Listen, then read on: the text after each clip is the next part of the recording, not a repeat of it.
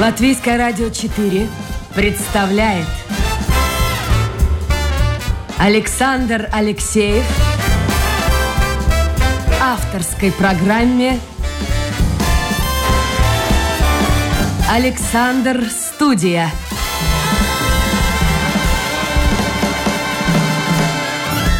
Здравствуйте, друзья! В эфире программа «Александр Студия». Как обычно, в это время с вами автор и ведущий Александр Алексеев. Продюсер программы Людмила Вавинска. В гостях у меня мой давний-давний-давний знакомый, профессор Латвийского университета, востоковед Леон Стайвенс. Леонс, доброе утро. Доброе утро. А, а что-то я вот звоню, звоню, давно хотел пригласить. А, а в общем-то, мне говорят, он в Грузии. Что там? Что там?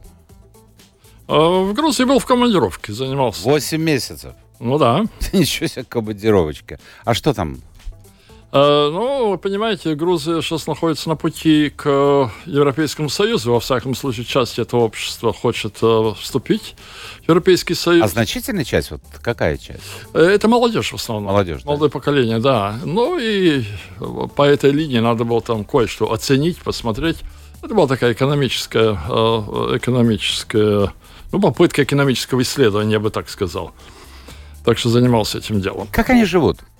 Э, я вчера буквально смотрел, я очень много сейчас смотрю, телевизор фактически нет, только YouTube смотрю или фильмы. Э, смотрел пара молодая, парень-девушка, ну, в общем-то, я понял, с концами. Они покинули Россию из-за войны, из-за мобилизации. Очень много там россиян, я понял, машины с российскими номерами. Но вот они сказали, что солнце, красиво, очень хорошо относятся к русскоязычным и дешево. Вот, вот то, что я понял из их рассказа. А как вы на все это смотрите? Э, ну, я бы сказал, что во время моего пребывания там произошел некоторый а, слом вот этого стереотипа, который вы огласили. А, дело в том, что цены там выросли. И Похожи на наши?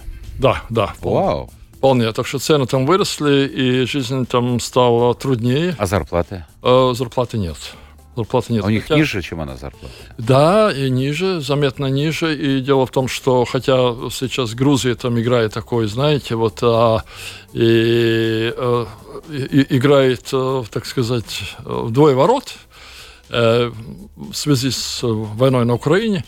И, и а, что касается значит, транспортных потоков и доходов от этого, эта Грузия вот этим занимается.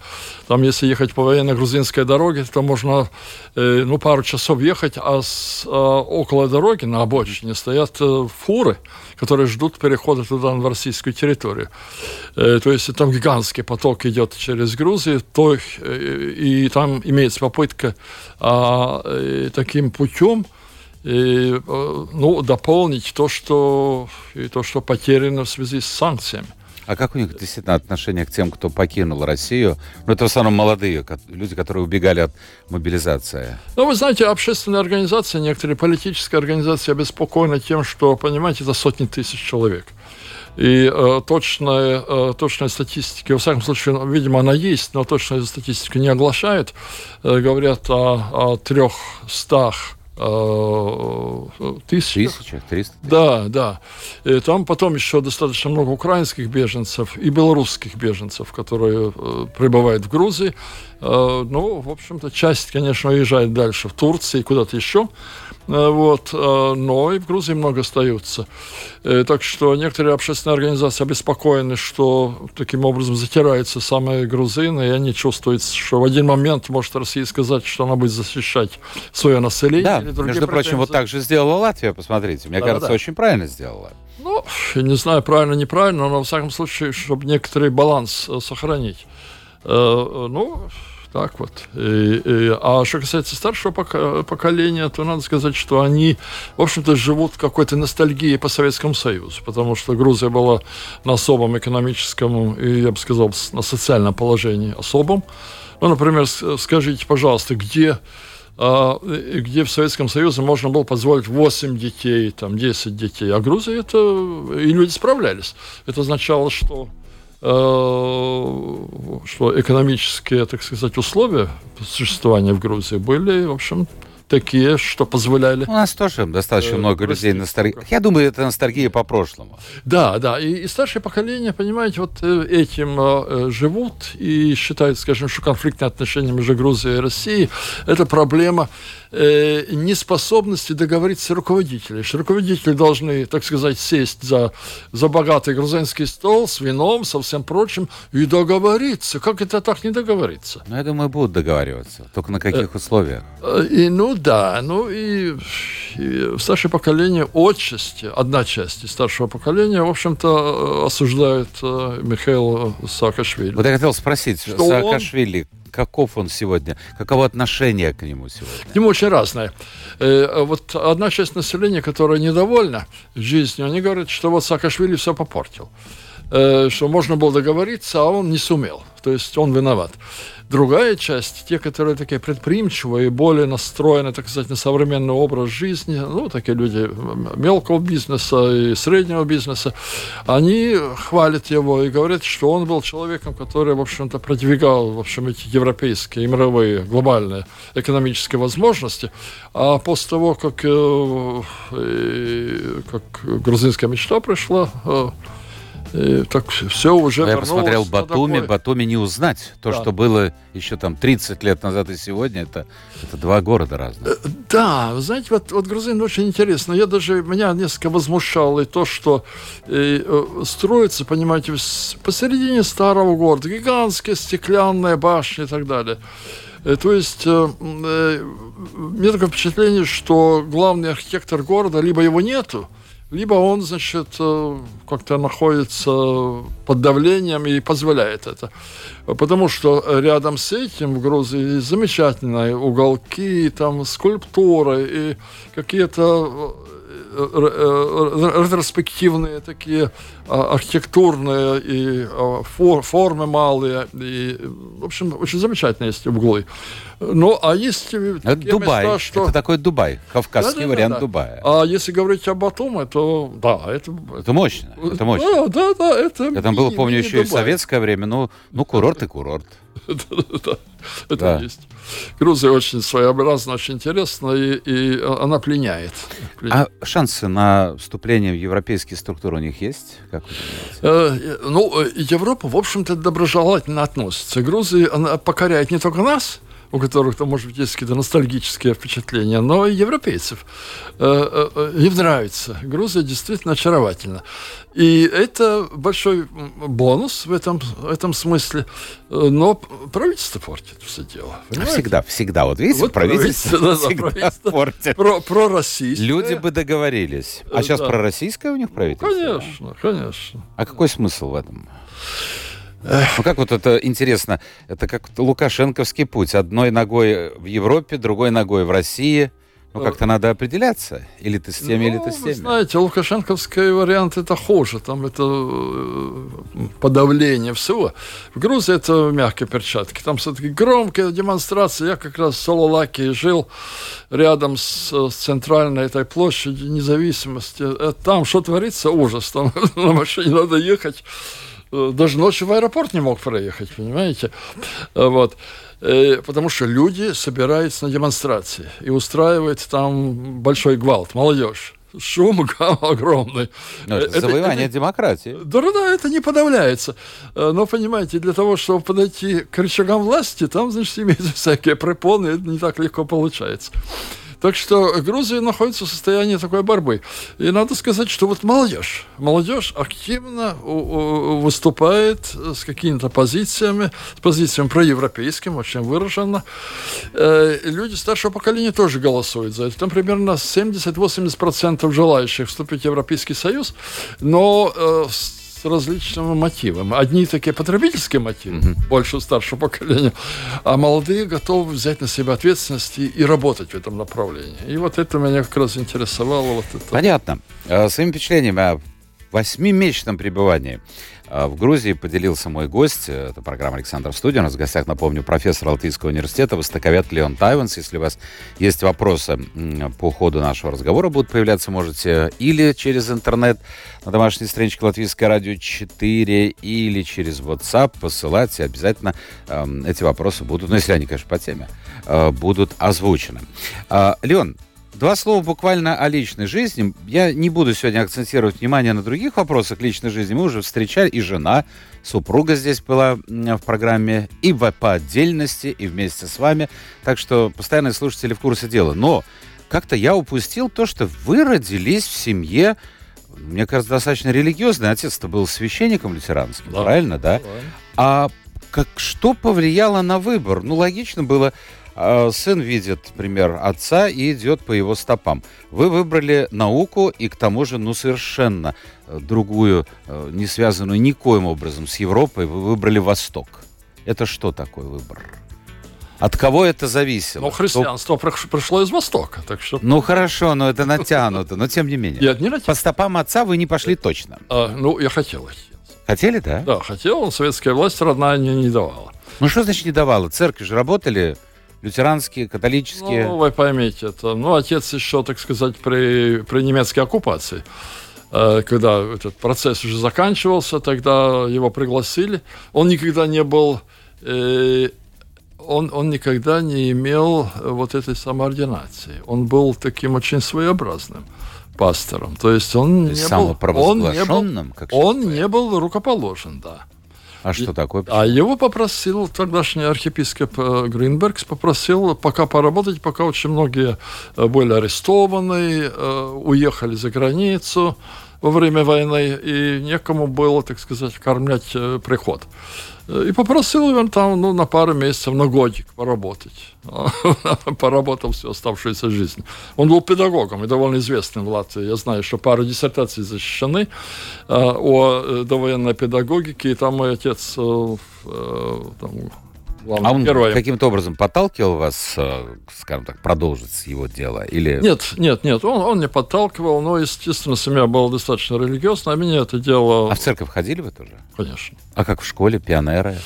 Ну, как-то как, как проходило это, но, в общем-то, конечно, при, прижимали тоже. Мне даже некоторые учителя говорили, что, извини, ты вот сын пастора, мы тебе хорошие отметки не можем ставить, поэтому мы ставим тройки. А по поведению или по какому-то предмету? Интересно. Вот. А, э, Тройки нет, по Нет, нет, по, по предметам, да. По предметам? Да. Только из-за того, что папа пастор? Да, да, да. Хорошо, ну а Восток как появился? А Восток очень просто. Э, отец, в общем-то, интересовался Востоком тоже достаточно. Э, у него там были книги на санскрите, и, и в общем, этими делами там интересовался. Он вообще интересовался религиями. И, очевидно, он а, преподавал в, в школах, ну, закон Божий когда-то был.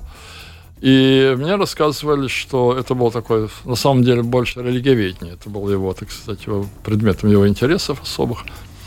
А, а, так что вот здесь некоторое такое вот направление было отцовская библиотека, очень меня подталкивал к этому.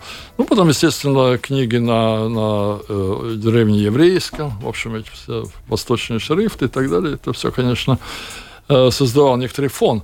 Э, но если серьезно говорить, э, надо понимать, что, скажем, востоковедение, особенно что относится к Ближнему Востоку, да, то есть египтология, шумерология, вот, а, а, хетология, все эти самые и другие дисциплины по Ближнему Востоку, они выросли из библейских студий, из библейских студий, потому что богословие изучает Э, ну, скажем, Новый Ветхий Завет, а Ветхий Завет – это частично про египтологию, про египетскую историю, про историю э, Месопотамии. Это э, для историков является альтернативным источником Библии. Ветхий Завет. Хорошо, скажите мне, пожалуйста, да, профессор. на этой базе, в общем, развилось. Вы 20 с лишним лет прожили в Москве. Да. Работали в том числе с секретарем института, научного института э, Востока, ну, скажем так, Институт Востоковедения. Да, Востоковедения. А, вот как бы вы прокомментировали точку зрения Познера? Он считает, что все проблемы, все проблемы России в том, что в свое время она повернулась в том смысле религии к Константинополю, а не к Западу. Если они были бы католиками, то тогда бы совершенно по-другому развивалась Россия. Вот вы согласны с этим? Ну, я, я и, и не согласен, и согласен. Но дело-то в том, что это довольно распространенная точка зрения, которая, мне кажется, вот на моем э, личном востоковедном опыте опровергнута. А, ну, представьте себе, что... кстати, я учился вместе с братом Познера, Павлом Познером. Он вьетнамист был. К сожалению, он был страстный курильщик и от рака легких. Это что, намек? Профессор! Мы на передаче говорили. Да, мы на передаче говорили, что он бросил, и я не могу бросить. Вот. Нет, он, он не бросил. Я, я говорю про нас. Я бросил, да-да-да. Ну вот, а я нет. Э, да, э, ну так что я знаю Владимира Познера, Познера лично. Э, но в наши молодые годы вот эта тема была достаточно актуальна, и об этом много говорили, писал, писали, что если Россия пошла бы, там, скажем, по пути католичества, такой, такая опция якобы была, но на самом деле ее не было. Это больше миф, э, то она была бы такой вполне западной страной. Ну, э, я думаю, что это нет. А качество контраргумента я бы сказал так, что гигантская страна Филиппины, где живут 80 миллионов человек, она сплошь католическая, за исключением, там, скажем, э, ну, примерно 10%, которые мусульмане на юг живущие. А, ну и что? Филиппины не азиатский тигр – Отнюдь нет. Рядом имеется Малайзия, да, азиатский тигр, там, я не знаю, Сингапур, прям, азиатский тигр. Хорошо, Филиппины какой нет. рок висит над Россией? Хотя Вы можете объяснить? А я думаю, что это, э, знаете, вот есть одно интересное венгерское исследование э, относительно э, российской элиты, где утверждается, что примерно 20% российской элиты была монголь-татарская. И когда, значит, было взятие Казани, это же было на самом деле не, не военное поражение Казани, а это была договоренность. Когда, значит, э, татаро-монгольские э, татаро-монгольская элита, ну, тюркская в основном, этнически тюркская, и исламская по вероисповеданию, приехала в Москву. Э, и вместе со своей челядью, вместе со своим, так сказать, идеями и так далее, частично э, одна часть из них, э, так сказать, приняла православие, обрусела, я бы сказал бы так.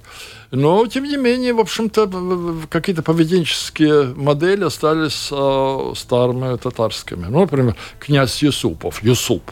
Ну, вы Мансуровых. Вот в Риге, Подождите, да? но завоеватели э, были, турки доходили до Вены. А да. венцы что взяли от турок? Кофе. И не только кофе, взяли хорошее. Объясните, вот мне не... Я недавно слышал, кто-то сказал, очень э, умно, мне кажется, и даже смешно, с улыбкой. У Бога два э, избранных народа или два избранных государства. Израиль, там понятно, он сам оттуда. И Россия. Спросили, а почему Россия-то? Ну, а потому что Бог показывает, как не надо жить. Кто-то из умных сказал. А вот, а, а я вернусь к Грузии. Есть э, другая грузинская. Давайте. Грузинская... А, надо было бутылку вина мне. Э, что вот когда Бог разделял э, страны, каждому народу по своей стране давал, тогда грузины сидели за столом, пили вино и проспали все это дело. Ну, потом спохватили, что им ничего не досталось. Все при странах, а они нет, они при своем столе. Ну вот, ну, грузин уже не пропадет. Они пошли это самое, к Богу и стали приглашать, приди к нам, значит, в гости, посидим за столом. Э, ну, и они, значит, угощали Бога, там, значит, говорили тосты ему и так далее, и так далее. Он так расчувствовался, что решил им отдать ту землю, которую приберег для себя, самую красивую. А так грузины приобрели самую красивую. Смотрите, грузины, ну, ну, ну вот они вот, вот они идут, идут, идут в Европу. Неважно, сегодня, завтра. Главное движение. А вот что с Россией? Вот можете объяснить? Потому что вот в голове адекватного человека не укладывается. Я смотрел э, спектакль Щулпан Хаматовой в Новом театре, моноспектакль. Очень тяжелая вещь. Там из бесов э, одна глава была запрещена еще при царе, потом при советской власти. И потом монолог женщины, пострадавшей во время атаки на Норд-Ост. И вы понимаете, я вот... И там шел фоном телевизор. То есть это документальные съемки. Вот реально сейчас какая-то передача. Женщина, ну, лет трудно мне сказать, такая корпулентная, ну, лет 60, может быть. Она поет песню, вот этот «Голубой вагон» на мелодию мы сбросим бомбу на Вашингтон, та-та-та-та. Я смотрю на нее и думаю, конечно, она не участвовала в войне, но это то поколение, по крайней мере, это дочка того поколения, которое жило все время с мыслью, переживем, пусть плохо, пусть голодно, но главное, чтобы не было войны. Что произошло в голове? Или это долго-долго так таилось, и вдруг... Ну, не могло же это так вот на пустом месте появиться. Откуда это? Что простой человек настолько зазомбирован, что... Я, я на нее смотрел, но, но, но это вообще это не укладывается. Народ, который потерял десятки миллионов. Да, это, У меня нет ответа. Вот это, это загадка. Это, это загадка. Э, конечно, некоторые проблемы можно списать на том, о чем я говорил относительно скажем, это восто восточные компоненты. Э, понимаете, Россия гигантская страна. Восточные рубежи – это, значит, граница с Японией, да, с Кореей, Китай. Э, это Восток. И, понимаете, вот этот самый имперский груз восточный – это он слишком велик, слишком тяжел. Подождите, но были империи и покруче. Великобритания. Э, подождите, я, я вот как раз вот хотел об этом сказать, что, понимаете, Британская империя, мы привыкли так, э, в советское время нас учили, что есть национально-освободительная борьба, там, против колониализма mm-hmm. и все прочее. Мы все живем в этом мире. Но э, я сам лично, значит, занимался вот исследованием, э, каким образом происходило, э, э, так сказать, освобождения от колониального ига, и оказалось, что история совсем иная, что лет 50 до этого и Голландская империя э, колониальная, и Британская колониальная империя, э, на них было очень ясно видно, что э, 50 лет и даже больше э, до наступления независимости, то есть, ну, в общем, Второй мировой войны, mm-hmm. да, эти самые метрополии уже тяготились э, бременем этих колоний, что они стали слишком тяжелыми экономически, что надо было доплачивать. Я помню прекрасно, вот и 80-е годы такая же ситуация была в России, что Средняя Азия требовала дотации, потому что, казалось бы, ну, экономики там была, там в основном, конечно, хлопок и так далее, но это аграрная была экономика. Э, с малой э, прибавочной стоимостью. И э, центральные индустриальные регионы Советского Союза вынуждены были содержать Среднюю Азию. Это была реальность. Как раз такая же. И понимаете, вот если Великобритания, слава богу, избавилась, Голландия избавилась, легко вздохнула одна и другая империя, то Россия, в общем-то, в одном или другом виде сохранила эти колонии. Например, вся эта ответственность за всю эту евразийскую территорию гигантскую после распада Советского Союза же осталась. Ну хорошо, а кто, кто заставлял?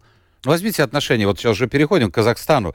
Появился Такаев, э, появились там э, войска, в том числе российские, но, насколько я понимаю, Такаев попросил их быстро покинуть то есть вопрос был решен, подавлены все эти выступления были, и попросил якобы их покинуть. Вот Такаев, он проводит, Казахстан проводит тоже очень интересную политику. Смотрите, между Россией, с одной стороны, и Китаем, еще неизвестно, кому он ближе. Ну, вы знаете, это Казахстану повезло э, потому что была тогда э, э, планировалась кампания на Украине, Естественно, что в России не могла там, понимать, разместить достаточное вооружение. А вы думали, если бы этого не было, остались бы там? Я думаю, что остались. Потому что общественное движение там, или такие политические, ну, вы знаете, там муссировался вопрос насчет Северного Казахстана, что там огромное в общем-то, миллионная. Но ну, русская Рус, диаспора. Да. Русская диаспора, которая нужно, ну, другими словами, э, ее интересы соблюсти и присоединить ее к России. Этот вопрос э, поднимался на идеологическом, на таком политическом, политическом уровне. А это была серьезная угроза. Казахстан очень боялся этого. Э, но, видите, в связи с украинскими событиями Казахстан это выпутался из этого. Но сейчас, конечно, процессы совершенно другие совершенно другие. Россия что взяла, вот Центральная Азия, если мы об этом говорим, э, Центральная Азия, Россия взяла на себя не столько экономическое, э, так сказать, развитие вот этого региона, военное, а военное э, содержание под военным зонтиком. Это стоит денег. Что Россия давала этому региону? Это, значит, место, где поработать. Э, из Центральной Азии приезжали в Россию, большие города, в Москву, Петербург. Там, гастарбайтеры, да. Да, гастарбайтеры. Э, ну и, соответственно, платежи и все прочее. То есть это, в общем-то, бремя. Это бремя. И, и вот эти бремена Россия взяла на себя. Зачем? А Китай, а Китай взял доходы. Так вот, смотрите, думаю- видите, как один Да-да-да. зарабатывает, а другой тратит. Да, да, да. да. Смысл? Ну, какой смысл? Понимаете, я думаю, что в России проблема большой инерции. Большая страна, большой народ. Китай, Понимаете, извините, медленные. Китай большая страна. Ну, а вот посмотрите, какие э, Китай понес потери э, на пути к этому. Ну, Но и сейчас проблемы... это же э, было много миллионы. разговоров о Китае. десятки миллионов погибли, пока это сам к этому вышло. Ну, здесь тоже не мирно все это происходило. Захват этих территорий тоже проходил далеко не мирно. Тот же Кавказ, Средняя Азия. Ну, это уже 19 век. Да, да, да. 18 даже раньше, так что так. Хорошо, скажите мне, пожалуйста, что будет дальше вот с этим регионом, на ваш взгляд? Имеете в виду Центральная Азия, да. Э, Ну, вы знаете, я думаю, что он конституируется как такая очень важная, э, важная территория, достаточно независимая, э, пока что балансирующая и, и, и все еще балансирующая между Россией, если она останется в своих границах, и Китаем. А Китай очень много вкладывает сейчас а, в а, инфраструктуру. И здесь, конечно, очень хороший расчет. С одной стороны, то есть Китай ищет сухопутные пути к Европе. И сейчас последние, э, вот в этот год и предшествующие, особенно активно сухопутные, потому что время ковида показало, что и эти самые морские пути, они уязвимы и недостаточно эффективны. Есть нужен сухопутный коридор. И китайцы его делают для себя, для торговли. И с этого имеют деньги, потому что, понимаете, э, инфраструктурные э, проекты, опять же, возвращаясь к Грузии, гигантскую дорогу делается, э, гигантская дорога делается от Тбилиси до, до, до Кутаиси. Через, через Чтобы к морю выйти? а, ну, эти два крупнейшие города нужно Да. соединить. Там очень плохая дорога. Но, понимаете, это гигантское строительство, это что-то неимоверное. Э, Представляете, через годы, горы, там то прорезается, глубочайшие ущелья, делать гигантские мосты, огромные, очень хорошего качества. Я уже немножко проехал по участкам этой дороги. Э, Но кто будет платить и кто кредит? Китай кредитует, но платить будет государство. То есть это большая гарантия. Это не частная компания, которая может разориться, исчезнуть, и все. И ты остался при пиковом интересе. Китай вот ставит на это. И таким образом идет и через Центральную Азию, таким образом. То есть э, в кредит строит дороги, инфраструктуру, э, э, всевозможные коммуникации, в том числе интернет-коммуникации. И на этом очень хорошо зарабатывает и осуществляет свое экономическое, так сказать... Ну и, думаю, политическое влияние. да, да, несомненно. политическое давление. Хорошо, получается, что я не могу понять позицию России. Зачем вкладывать деньги, огромные деньги, э, скажем, решение военных вопросов, когда изнутри, изнутри как бы... Нет, слово гниет я- будет я- нехорошо. Я, я вам скажу. Понимаете, один охраняет, а другой на этом зарабатывает деньги. Вот получается как. Э, Ну да. Э, Ну, я вам скажу, что вот э, уже в студенческие годы я заметил одну такую закономерность, если смотреть глобально. Россия всегда была в экономическом плане страна достаточно развитая, но не самая развитая. Но Россия всегда была военной державой.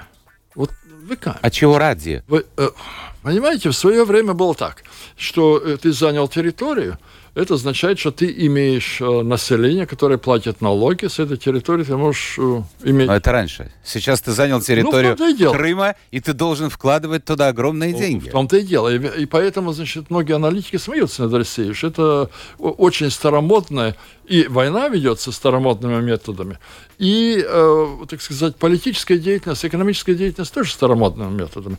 Как будто, значит, захватив новые территории и, э, то есть, так э, э, сделав плательщиками налогов вот это население, которое не очень богатое, там, скажем, вос- Восточная Украина, да, я там же прожил 6 лет этом, этой территории, знаю хорошо. Район, район ну, не очень богатый. Что он принесет? Туда ничего особенного он не принесет. Сейчас деньги зарабатывать за... Наоборот, деньги пойдут туда. Как это происходит? Ну да, Смысл? ну да. Ладно, Ну вот с этим все понятно. То есть понятно, что ничего не понятно, что в голове у людей. Ну, Ну, то есть они мыслят, о, скажем так, на уровне где-то 18-19 века. Ну, Давайте 18, захватим еще э, что-нибудь. Ну, я бы сказал бы 20 век. Ну, самое начало. Самое начало. Самое Ну, начало. некоторые концептуальные пос- установки такие. Знаете, вот интересно то, что, как правило, э, боятся предшествующей войны. И действует тоже методами предшествующей войны. Вспомним хотя бы конную армию Буденного во Вторую мировую войну, который шел против танков. Вот так, так Ну и да. параллель. Вот и параллель. Да, вот и параллель. пришлось, пришлось ликвидировать это дело. И Россия сегодня делает аккурат то же самое. То есть Хорошо, скажите мне по, поводу, профессор, у нас мало времени, но много вопросов, в том числе от слушателей. А, Китай. Похоже, председатель Китайской Народной Республики становится вторым Путиным, вторым там Эрдоганом, то есть входит вот в эту ко- когорту, ну, диктаторов, не диктаторов, но ребят, которым хочется еще посидеть. Третий срок. В нарушении всех законов. Ну, потом поменяли их, конечно. Знаете, я думаю, что надо здесь разделить западное и восточное мышление. Понимаете, у нас э, в Европе такое представление, что есть э, э, такая связка демократия, экономическое развитие, а, и автократия и отсталость. Это не так. Это совершенно не так. И э, я думаю, что и начало 20 21 века, и конец 20 века уже показал. Например, возьми- возьмите Тайвань, да? Э, возьмите Южную Корею, э, э, э, возьмите Сингапур. Там Ну, э, меняются, там меняются. ну, это сейчас. Это, это совсем, ну, я не знаю. Первый товарищ лет- сидел в Сингапуре долго, действительно. Ну, да, Да. все. Но не дай бог то, что он вел там. Режим Ну, надо понимать, далеко не то, что они, они все, и Ли Куан Ю, и, и Чан Кайши, они положили, они работали от имени демократии, да, но Ну, они явно положили- не демократичным Нет, путем ну, шли. э, нет, ну, понимаете, у них э, и э, был этот самый капитализм приближенных, то есть они давали государственные средства, да, или гарантировали какие-то займы для своих, так сказать, капиталистов, которые они лично знали. Э, Но они не, не жуликов поддерживали, они поддерживали действительно способных людей, э, которым они сами верили, и э, все могли им довериться. И, в общем, таким образом создали, в общем-то, хороший Так насчет Китая. И Китай то же самое. Думаете? Китай абсолютно тем же самым путем ушел. Так что демократия и, и экономическое развитие не обязательно идут рука в руку. Хорошо. Еще одна фигура, о которой хотел бы поговорить, но достаточно коротко. Эрдоган. Вот и впереди выборы. Положение его не ахти какое. С другой стороны, говорят, что э, хочет, э, идет на Нобелевскую премию, хочет быть Ну, голубем хочет. мира. Он, он, он хочет, да, Пытается. он пытается это сделать.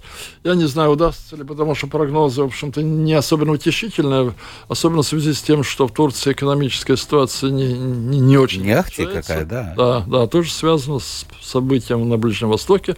Там очень большая и, иммиграция, гигантская иммиграция, миллионная, многомиллионная иммиграция.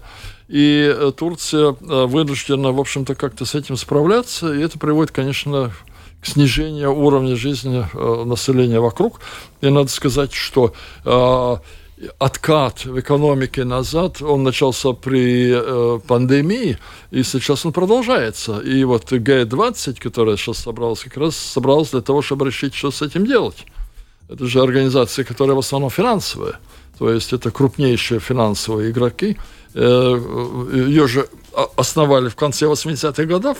Но перед была- этой встречей на Бали, вы имеете в виду, Да, э, была встреча, если вы знаете, э, за рамками этой конференции, была встреча лидеров США и Китая. Как вы думаете, они о чем-то договорились касательно войны в Украине? Ну, Я думаю, что, во-первых, они э, договаривались относительно своих собственных отношений. Ну, это несомненно. Да, Китай... Там э, Тайвань тоже стоит отдельно. Да, да, да. Ну, Китай, в общем, выдвинул концепцию, это выдвинул Си э, э, двухполярного мира. Не трехполярного. То есть исключается Россия из этой самой игры, Китай и Соединенные Штаты Америки. И они сейчас пытаются договориться. И пока что договоренность, ну, то, что сообщают официально, в общем, вроде как бы положительно. Байден сказал, что мы будем конкурировать, как капиталисты два, но не будем друг на друга нападать. То есть э, мир как-то как договорились. как Отсутствие поделить. Путина э, в Индонезии, это что? Простите? Путин не приехал. Не, нет, нет, он не приехал. Боится? Э, Я думаю, что, во-первых, да. Э, Да, бо- боится физически, боится, с другой стороны, что э, его могут унизить, потому что предшествующая встреча, ну, Тоже была, он был вынужден ее покинуть. якобы планы были другие. Э, ну да, то есть он уже не, не игрок мировой, а, в общем-то, оригинальный. Вот. Скажем так, не рукопожатный. Профессор, давайте мы пробежимся по вопросам. Ну, это глобальный вопрос. То есть э, Гиви, ну, человек подписался Гиви. Гиви хочет знать... Бах. Да, вот, вот Гиви. Ответьте, Гиви, пожалуйста. А, ну, как бы это коротко сформулировать, э, выиграла или проиграла Латвия после э, развала Советского Союза и после вступления в европейские структуры? Конечно, выиграла. А почему вообще, как вы думаете, возникают вот такие вопросы? Нет, ну вы... Он, он, с, он с, под, с какой-то вот подковыркой, я так понял, задает. Нет, нет, я думаю, что это вопрос очень, э, очень простой. В свое время, когда э, Латвия перешла на евро, мне, например, друзья там литовцы спрашивали, ну как, э, это выгодно или невыгодно? А Литва еще была на подходе, она готовилась э, перейти на, на евро. И, э, и ну, что, вынужден был ответить, что нет, невыгодно было, потому что мы, в общем-то, ну, первое время было невыгодно. А, потому что мел, более мелкие деньги, они, э, они больше берегут рубль. Копейка бережет рубль. Понятно. Правда ли, если знаете, что Сталин не провел в Грузии коллективизацию, то есть в Грузии не было колхозов? Не знаете ничего по этому? Э, ну, знаю, знаю, почему бы нет. Э, да, это, это был одно из, один из секретов, экономических секретов Э, относительно благо, относительного благополучия Грузии экономического. Грузия в Евросоюз. Где у них граница с Евросоюзом, интересуется Олег? Ну, это хороший вопрос, потому что и здесь имеется натяжка. Э, Грузия, ну, поставим Черное море, тогда получится. Подождите, на Калининград? Э, нет, нет, нет. Там тоже нет общей границы? Нет, нет, нет. У нас представление такое, понимаете, что море разделяет но можем, э, море, море может соединять. соединять. Да. А на, на другом берегу уже все-таки страны Европейского Союза. А вот хороший вопрос Андреса. Европа сначала колонизировала чуж... другие страны, а сейчас эти же страны сами хотят быть колониями, ну не колониями, он пишет колониями, Европы на условиях стран второй скорости. То есть они хотят... Абсолютно верно. Вот, хороший Абсолютно вопрос. Верно. Да, да, очень хороший А почему? Вот почему? Ну, это рикошет. не надо было соваться тогда. А если бы Петр I отменил крепостное право на сто лет раньше, то она бы была бы... Ну, то есть все изменилось. Нет, ну, Петр I ввел крепостное право. Он же ужесточил ее. Как раз ну наоборот. Вот. А, так, многие республики Средней Азии и не собирались отсоединяться от СССР. А, вот Ельцин виноват, Кравчук, Беловежская пуща. Все развалили, все развалили, Игорь говорит. А что было разваливать-то? Если вы, Игорь, жили тогда, то отлично знаете. Я понимаю, тогда ваши, скажем так, вы были молоды, если, если вы жили тогда. И вас, ваши возможности в личной жизни были немножко другими, чем сегодня. Это единственное, что было хорошее. Потому что, потому что и я, и профессор, мы помним, как все это было. Если хотите, вот человек не мог получить нормальную в школе оценку, вдумайтесь, потому что папа был священником. Вы хотите такой жизни? Поезжайте, вот рядом есть батька. Но только что-то оттуда бегут. А, так, так, так, так, так, так, так, так, так, так. Вот русофобия. Русский народ, не агрессивнее и не глупее любого другого. Русофобия попахивает... Вот смотрите, не агрессивнее. Нет, я вам скажу так, что русофобия, я, я, я считаю, что это, это, это дурная такая, э, понимаете. А что такое русофобия, вот в вашем понятии? Это, это боязнь русских или, или даже ненависть к русским. Э, ну, вы понимаете, здесь есть одна закономерность. Э, так же, как, э, вот возьмите, вот, например, ну, я, я возьму совсем особый этот самый пример. Возьмите, возьмем Папу Римского. Да. Э, да. Почему Папа Римский стоит на самом деле на стороне России? Вот в этой войне. Он стоит на стороне а, России, да? Ну да, ну да. Это он довольно плохо скрывает. А, а дело, дело в том, что он из Латинской Америки. А в Латинской Америке, понимаете, повестка дня антиколониализм. Э, то есть э, ненависть к американцам, ненависть э, к Европе, к колонизаторам. И вот это в нем живет. Вот дело-то в этом. Дело-то в этом. И, и здесь мы то же самое. Если мы говорим, скажем, о русофобии, то э, те народы, которые были в колониальном положении в Советском Союзе, еще в царской России, естественно, что они Э, ну, испытывает некоторую неприязнь к э, господам. Ну, что тут ну, это, да, это нормально. Это так же, как в Латвии было к Немцы. балтийским немцам. Да, ну, да, конечно. Да, да. Ну, известно Слушайте, дело. вот давайте последнее уже послание. Мишустин пишет. Видите, кто у меня? О! Да, у меня Байден постоянно на линии. Все, да. А, э, суть такая, что для России это экономика. Например, разбомбили Мариуполь, пишет слушатель, израсходовали боеприпасы. На заводах военно-промышленного комплекса появились новые заказы. Начали строить новые дома и инфраструктуру в Мариуполе, получили заказы строителей. Вот человек вот, вот так, все через экономику решает. А, ну, естественно, что, понимаете, если созданный, создан арсенал, то его в один день надо выстрелить. Он не должен заржаветь. А, ну, это, естественно, приводит к разрушениям. Но надо сказать, кроме э, шуток, что серьезно, например, а, в чем секрет а, такого взлета Японии? Одно из объяснений. Значит, во, во время Второй мировой войны э, Англия, например, была разрушена, Япония была совершенно разрушена дотла. Англия ремонтировала свои, э, свои заводы и фабрики, да, ремонтировал. Япония строила на новые технологии абсолютно с нуля, потому что mm-hmm. все было разрушено. И в итоге Япония обогнала Англию, э, ну, как экономическая держава, понимаете, в 60-е, 70-е годы. Вот результат. Так что что-то в этом есть. Война, в общем, является таким триггером э, к развитию. Вопрос только кто что будет строить. Я думаю, что слушатели знают, Генеральная Ассамблея ООН приняла резолюцию, по которой призывает э, привлечь Россию к финансовой ответственности за вторжение в Украину. То есть, если все это заканчивается каким-то там соглашением, российская армия выходит из Украины, и, естественно, как нацистская Германия, так и Россия современная должна будет платить репарации и, в общем посылать своих работников. Ну, да, здесь, здесь есть новый элемент. Отстраивать Украину.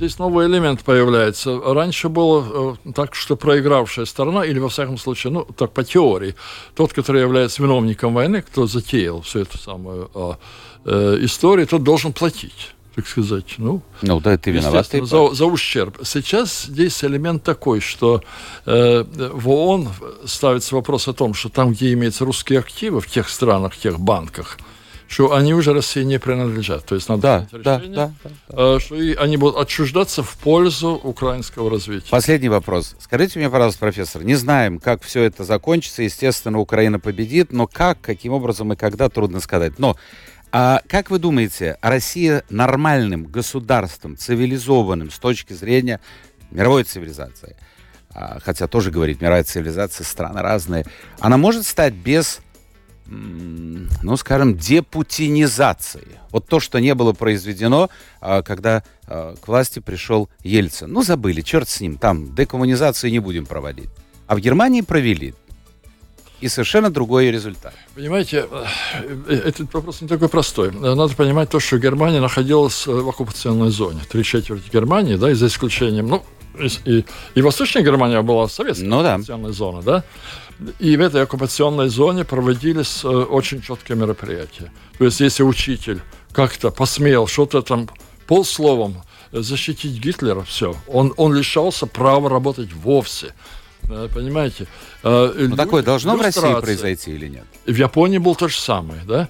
И, и, а в России мы, мы не видим никакой, понимаете, возможности оккупации России. Это, нет, это, не разговор о оккупации. Приходят другие власти. Неужели в России нет? нет? Ну, сами власти этого не сделают. Новые власти, я имею в виду. Новые власти этого не сделают. Вы думаете, и опять да, все я, повторится? Я думаю, я думаю, что будет, конечно... Ну, поймите, что в Германии примерно 45 лет все-таки на кухнях, дома, везде да. Гитлера оправдывали. Да, на начало 60-х годов я, показывает я лично, статистика. Я лично слышал, как немцы оправдывали Гитлера. Э, вот.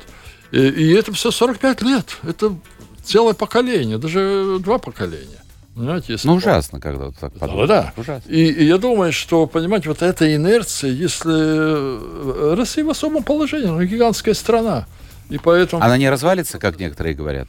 Ну, э, такая возможность есть, Есть. конечно. Есть, есть, есть. Ну, посмотрите, что же и а, отдельная армия появляется. В Китае. Ну, это отдельный разговор. Да, Все, профессор, мы должны заканчивать. Мы уже все, все, все рамки закончились. Эфира, сейчас придет уже выпуск новостей будет, и потом новая программа. Спасибо всем тем, кто был вместе с нами. Профессор Латвийского университета, востоковед Леон Тайванс был у нас в гостях. А, Леон, встретимся через, ну, через пару-тройку месяцев. В начале следующего года посмотрим, что изменилось. Это была программа «Александр Студия». Завтра новый день, новый эфир и новые гости. Пока.